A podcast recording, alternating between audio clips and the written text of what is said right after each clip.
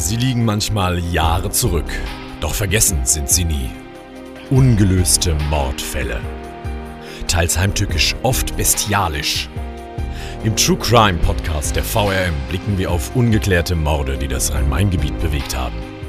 Ermittler, Experten und Journalisten gewähren tiefe Einblicke in die vergebliche Jagd auf die Mörder.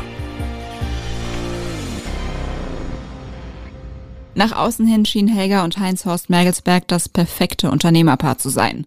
Ein Ehepaar mittleren Alters aus Münster in der Nähe von Darmstadt. Doch sie waren in krumme Finanzgeschäfte verwickelt. War das der Grund, weshalb Helga Mergelsberg sterben musste und ihre Leiche im Rhein versenkt wurde? Und was passierte mit Heinz Horst Mergelsberg? Der ist nämlich seit Anfang 1994 spurlos verschwunden.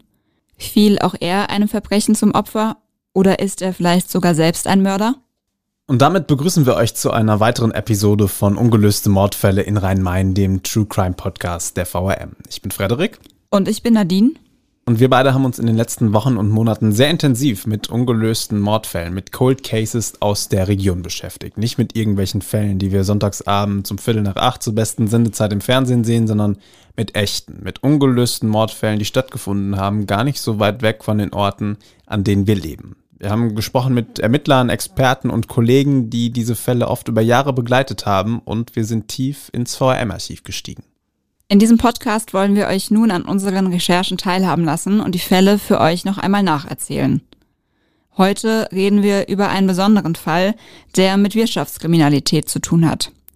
Und es geht nicht nur um ein Mordopfer, sondern auch um den verschwundenen Mann des Opfers. Der wurde nämlich entweder selbst zum Opfer oder könnte sogar der Mörder sein. Ja, wir haben schon gesagt, Nadine, wir reden über einen Fall, der zu tun hat mit Wirtschaftskriminalität, der aber auch zu tun hat mit einer Wasserleiche. Und da schaudert es dich, glaube ich, schon wieder. Ja, tatsächlich. Also das war, wie ich das gelesen hatte in unserem Archivmaterial, das war schon so ein sehr war, creepy, ekliger Moment. Aber auch die Verstrickung in, die du hast es schon gesagt, in diese Wirtschaftskriminalität finde ich dann auf der anderen Seite auch wieder hochspannend, weshalb mich der Fall schon sehr gepackt hat. Ich weiß nicht, wie es dir damit ging. Mir ging es ganz ähnlich, gerade wenn wir auch dann wieder den Blick in unser Archiv werfen, wo nicht nur über den Mord berichtet worden ist, sondern wo tatsächlich auch wenige Wochen nachdem das alles stattgefunden hat, schon auch dieses Thema Wirtschaftskriminalität eine Rolle spielte. Also unsere Kollegen haben damals einerseits genau diesen Aspekt betrachtet, die krummen Machenschaften und wenige Wochen später ging es dann tatsächlich auch um einen Mord, ohne dass man zu dem Zeitpunkt wusste, dass das eine mit dem anderen zu tun hat. Doch fangen wir erst einmal von vorne an. Helga Mergelsberg arbeitete als Dolmetscherin und Sprachlehrerin. Als ihr Mann Anfang der 1990er Jahre als vermeintlicher Kapitalanlageberater eine Firma mit Sitz in Frankfurt gründete, unterstützte Helga Mergelsberg die Geschäfte ihres Mannes als freie Mitarbeiterin. Sie akquirierte Kunden aus dem großen Freundes- und Bekanntenkreis des Ehepaares. Sie versprach horrende Gewinne. Dafür müsse man angeblich nur Geld in der Firma ihres Mannes anlegen. Doch dem war nicht so, denn Heinz Horst Mergelsberg war ein Betrüger. Er zockte selbst enge Freunde ab und dabei ging es nicht nur um 2,50 Euro, wie ihr euch vorstellen könnt. Ob Helga Mergelsberg wusste, dass ihr Mann eigentlich ein Betrüger ist? Man weiß es nicht, denn Heinz Horst Mergelsberg ging äußerst abgezockt vor. Er trat auf als großer Kenner der Finanzbranche, tat sehr seriös. Dabei war er eigentlich Wirtschaftsingenieur bei der damaligen Frankfurter Flughafen AG. Doch dieser Job schien ihn nicht mehr auszulasten. Nebenbei gründete Heinz Horst Mergelsberg seine Firma Main Option Trading, in der dann eben auch Helga Mergelsberg als freie Mitarbeiterin mitwirkte. Die Gattin plauderte dann mit Freundinnen und Bekannten beim Kaffee über Finanztipps und der Ehemann verbreitete seine Weisheiten ebenfalls im Bekanntenkreis. Mit Immobilien sei ja nichts zu holen. Geld müsse gewinnbringend angelegt werden. Über die Anlagebetrügereien der Mergelsberg berichtete ein VM-Magazin sogar schon im März 1994. Ein geprelltes Opfer berichtete darin, Helga Mergelsberg hat ganz gezielt Informationen gestreut, um auf die erfolgreichen und seriösen Geschäfte ihres Mannes aufmerksam zu machen. Einmal hat sie erzählt, dass ihr Mann für einen Kunden ganz tolle Gewinne erzielt hat. Dazu gab es seriöse Vertragstexte und ein professionell wirkendes Büro in Frankfurt-Sachsenhausen. So kam es, dass die Menschen den Mergelsbergs fünfstellige Beträge anvertrauten, die sich Heinz Horst Mergelsberg gerne in Bar überreichen ließ. Das störte die Kunden erstmal nicht, denn die bekamen regelmäßig Zinsen auf ihr Konto. Doch diese Zinsen waren am Ende nichts anderes als Luftschlösser.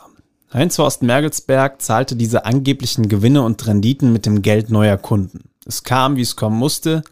Das Schneeballsystem brach zu Beginn des Jahres 1994 zusammen. Immer mehr Anleger beschwerten sich bei Heinz-Horst Mergelsberg und so machte sich das Betrüger-Ehepaar aus dem Staub.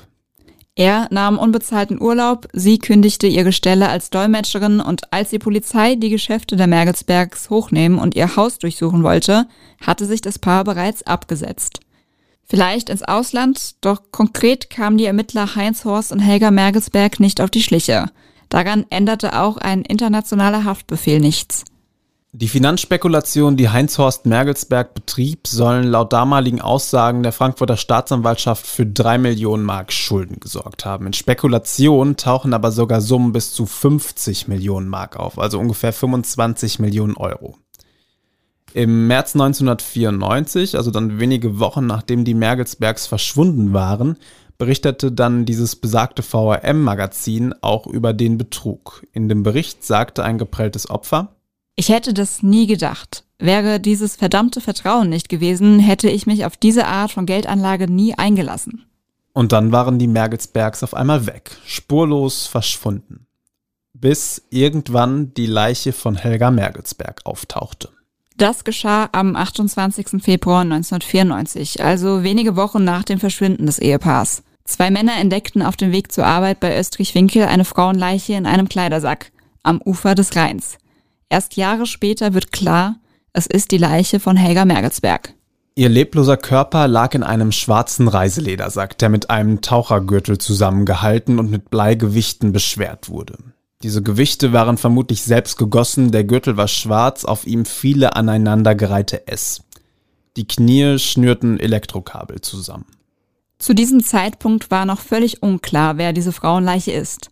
Wie vorhin schon einmal angedeutet, sollte sich das erst Jahre nach diesem Leichenfund klären. Es brauchte einen großen Zufall und neue Möglichkeiten der Kriminaltechnik, um zu klären, dass es sich um Helga Mergelsberg handelt.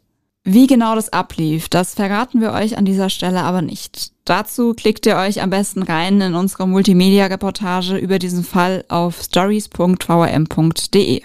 Es war dann Ende 2003, als klar wurde, dass es Helga Mergelsberg war, deren lebloser Körper in den 90er Jahren tot aus dem Rhein gezogen wurde. Und mit diesem Wissen wurde natürlich auch eine andere Frage immer drängender. Was wurde denn eigentlich aus Heinz Horst Mergelsberg? Und ihr ahnt es vielleicht schon, so ergab sich ein grausamer Verdacht. Heinz-Horst Mergelsberg war ein großer, schlanker Mann. Er hatte braune Augen, trug kurze braune Haare und eine Brille, gelegentlich auch mal ein Vollbart. Auffällig war seine nach vorne geneigte Körperhaltung. Noch etwas markanter als das war sein Lebensstil. Denn Mergelsberg hatte einen roten Sportwagen, einen Geländewagen und dazu noch einen Oldtimer in der Garage stehen. Diese Autos ließ das Ehepaar bei seiner Flucht zurück. Genauso wie die umtriebige Vergangenheit des Geschäftsmanns mit Verbindungen nach Südamerika, in die Karibik und nach Indien. All diese Erkenntnisse brachten die Ermittler nicht näher heran an Heinz Horst Mergelsberg. Womöglich gab es auch gar keine Möglichkeit mehr, ihn zu finden. Denn womöglich lebte Heinz Horst Mergelsberg selbst nicht mehr. Womöglich war er aber auch der Mörder seiner eigenen Frau. Ein Sprecher der Polizei Südhessen sagte 2003 unseren Kollegen des Darmstädter Echos, wir können nicht ausschließen, dass Heinz-Horst Mergelsberg etwas mit dem Tod seiner Frau zu tun hat. Möglich ist aber auch, dass er ebenfalls Opfer eines Verbrechens wurde und seine Leiche noch nicht entdeckt wurde. Im Jahr 2019 rollte die Polizei den Fall noch einmal auf, in der Hoffnung, neue Hinweise zu bekommen. Dabei zeigten die Ermittler auch auf, welche Spuren es kurz nach dem Verschwinden der Mergelsbergs noch gegeben haben könnte. Es gibt nämlich Menschen, die wollen Heinz Horst Mergelsberg nochmal gesehen haben, und zwar kurz nach seinem Verschwinden. Wohin diese Spuren führen, das verraten wir euch ebenfalls auf VM Stories. Dort findet ihr diesen Fall nochmal en Detail nacherzählt mit vielen Bildern und interaktiven Grafiken.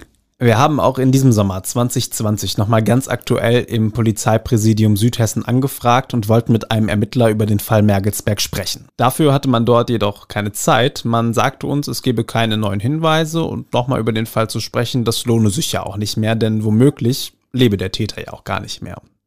Die Betonung liegt hier auf womöglich. Damit sind wir am Ende dieser Episode von Ungelöste Mordfälle in Rhein-Main, dem True Crime Podcast der VM.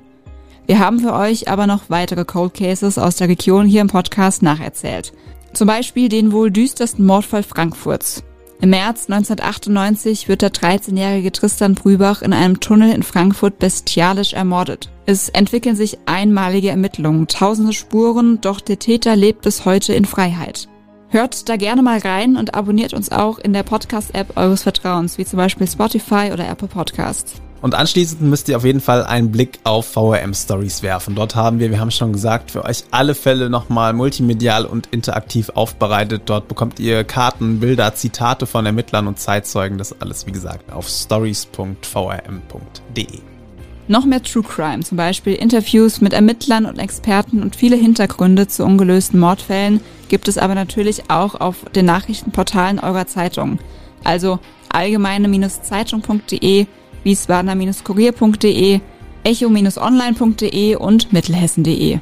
Alle wichtigen Links haben wir euch auch nochmal in die Show Notes unter diese Episode in eure Podcast-App gepackt. Das war's für heute mit ungelöste Mordfälle in Rhein-Main, dem True Crime Podcast der VRM. Ich bin Frederik und sage Tschüss. Und ich bin Nadine und sage bis bald.